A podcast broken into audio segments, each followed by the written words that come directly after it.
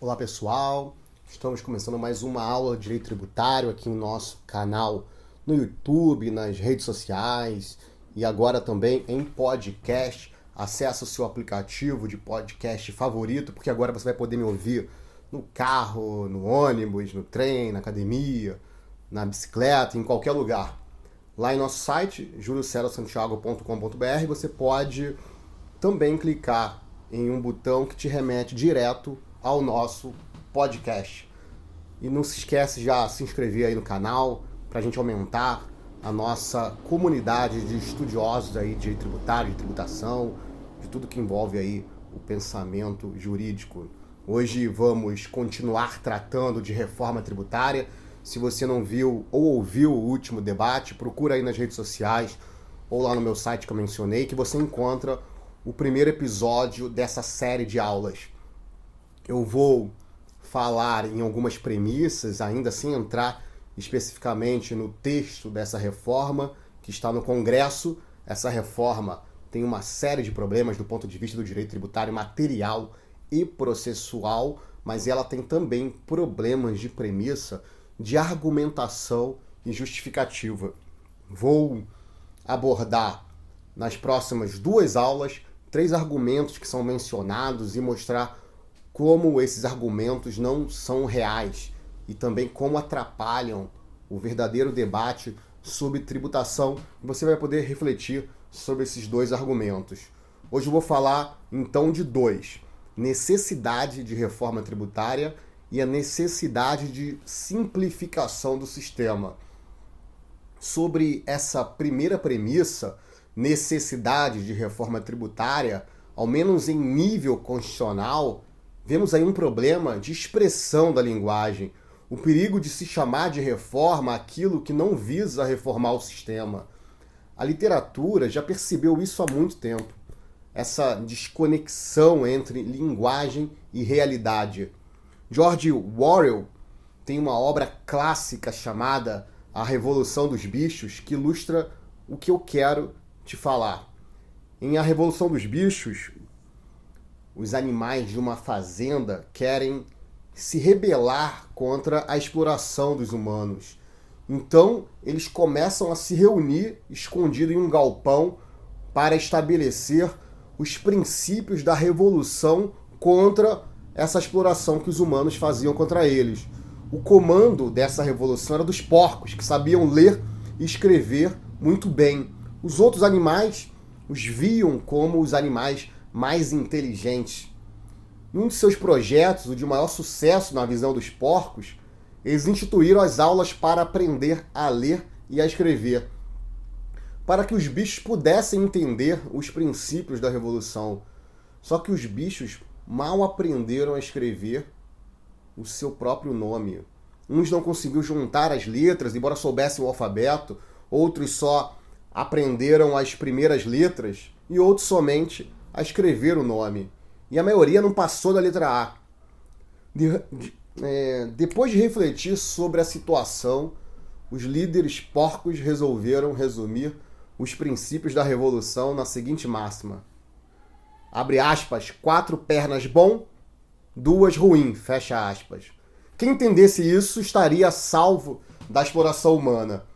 Os pássaros, obviamente, logo fizeram sua objeção, pois acreditavam estar na categoria das duas pernas. Mas os porcos, com sua sagacidade, convenceram os pássaros que aquilo que chamavam de asas era, na verdade, órgão de propulsão e não de manipulação pelos humanos. Por isso deveria ser visto como uma perna. As árvores não entenderam nada, mas elas aceitaram a explicação. Por que, eu estou contando essa história? Porque na maioria das vezes em que se apresenta uma reforma tributária, ela não é verdadeira reforma. Chama de reforma algumas mudanças pontuais na Constituição. Como eu falei na outra aula, todo governo tenta implementar a sua reforma tributária, como se fosse solucionar todos os problemas da tributação brasileira o que se vê, contudo, é uma tentativa de remendo constitucional do sistema.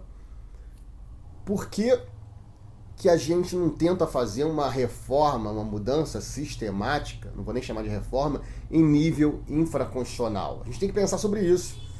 O perigo de chamar de reforma tributária esse remendo do sistema é acreditar que resolveremos o problema da tributação e não tocaremos mais no assunto. É aprovar uma reforma que não é reforma e nos darmos por satisfeitos.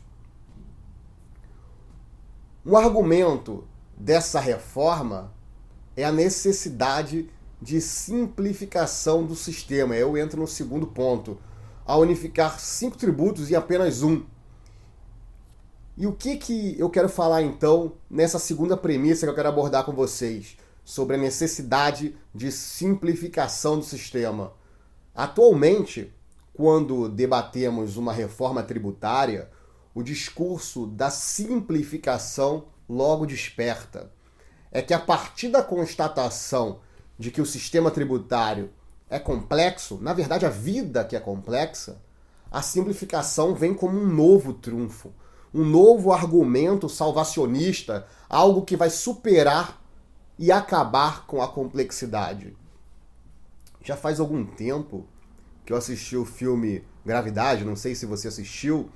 Ele foi dirigido por Alfonso Cuarón e no filme, a atriz Sandra Bullock interpreta uma astronauta que fica à deriva no espaço porque há uma explosão de um satélite russo e os destroços atingiram sua tripulação, a tripulação que ela estava.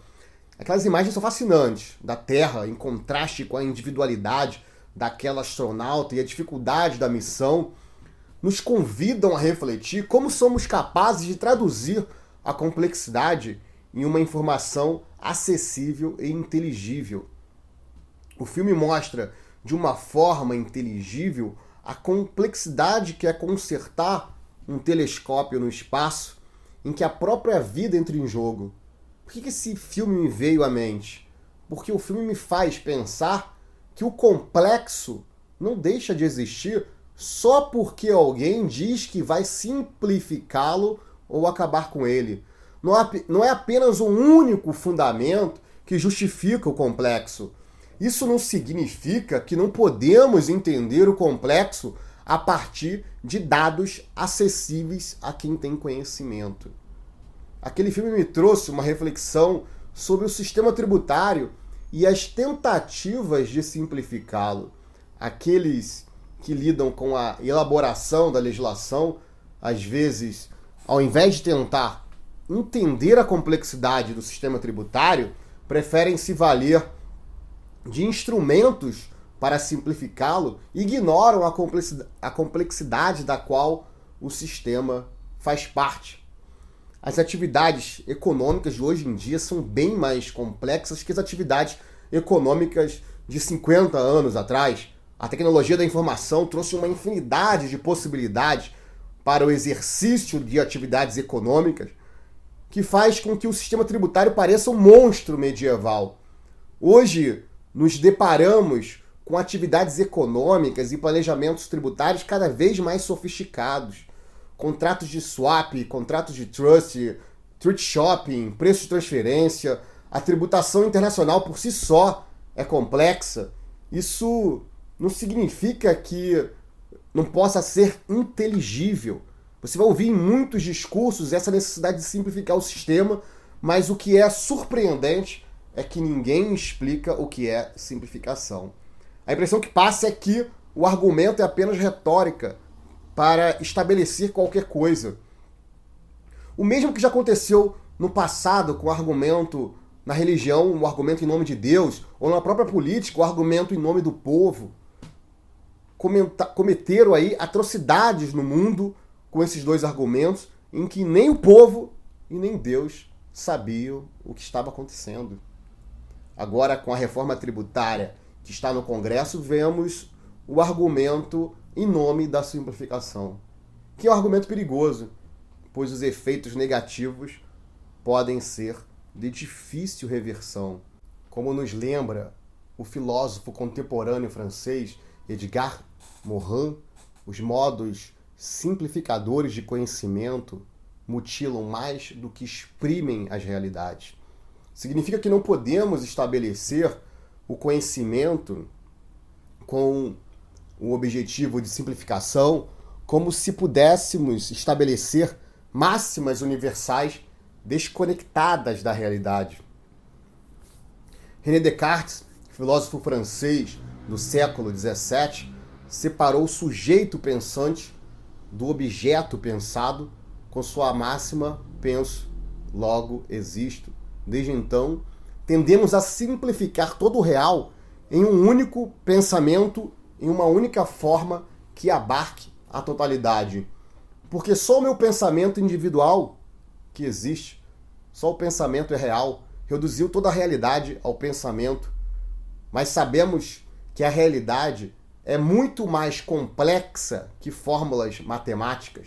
A realidade muitas vezes ignora o que pensamos, a própria existência do acaso nos indica que não se pode simplificar tudo.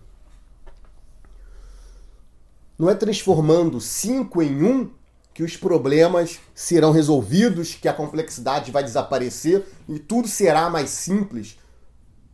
Ao contrário, devemos ter a complexidade como premissa.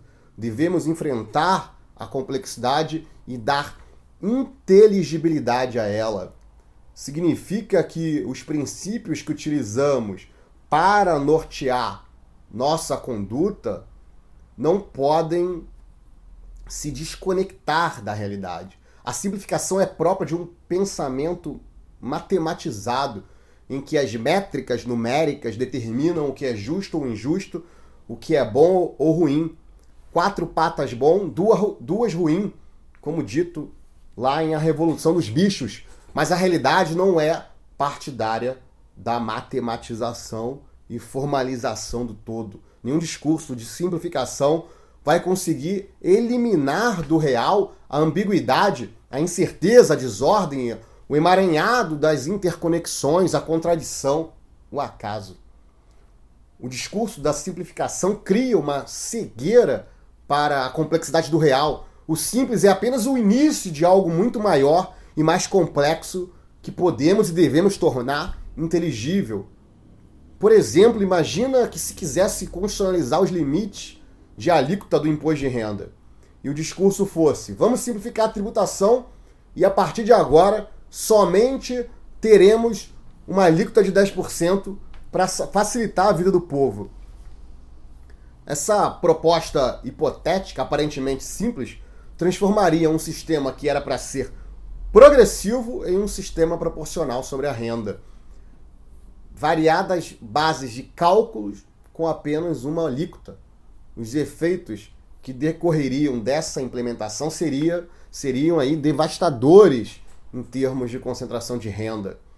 A PEC 45 deseja unificar cinco tributos em apenas um sob, sob o argumento de que o sistema seria mais simples, mas a simplificação é apenas um mito. Ela não existe porque as próprias relações subjacentes são complexas. A linguagem passa a ser mero artifício em que os nomes são atribuídos aos fenômenos sem corresponderem à realidade que eles desejam representar. Reforma não é reforma e simplificação não simplifica nada. Qualquer reforma, então, que pretenda enfrentar com seriedade um sistema tributário caótico deveria partir da premissa da complexidade com o objetivo de melhor compreendê-la e não da simplificação como discurso. Hoje o que eu queria que você refletisse é sobre esses dois argumentos ou seja, a própria necessidade de reforma tributária, como primeiro argumento, e aí eu digo nível constitucional, e essa ideia de simplificação do sistema como resolução de todos os problemas. No próximo episódio, eu vou abordar o terceiro e último argumento que eu quero que você reflita e depois a gente vai discutir o texto da própria reforma. Vou ficando por aqui.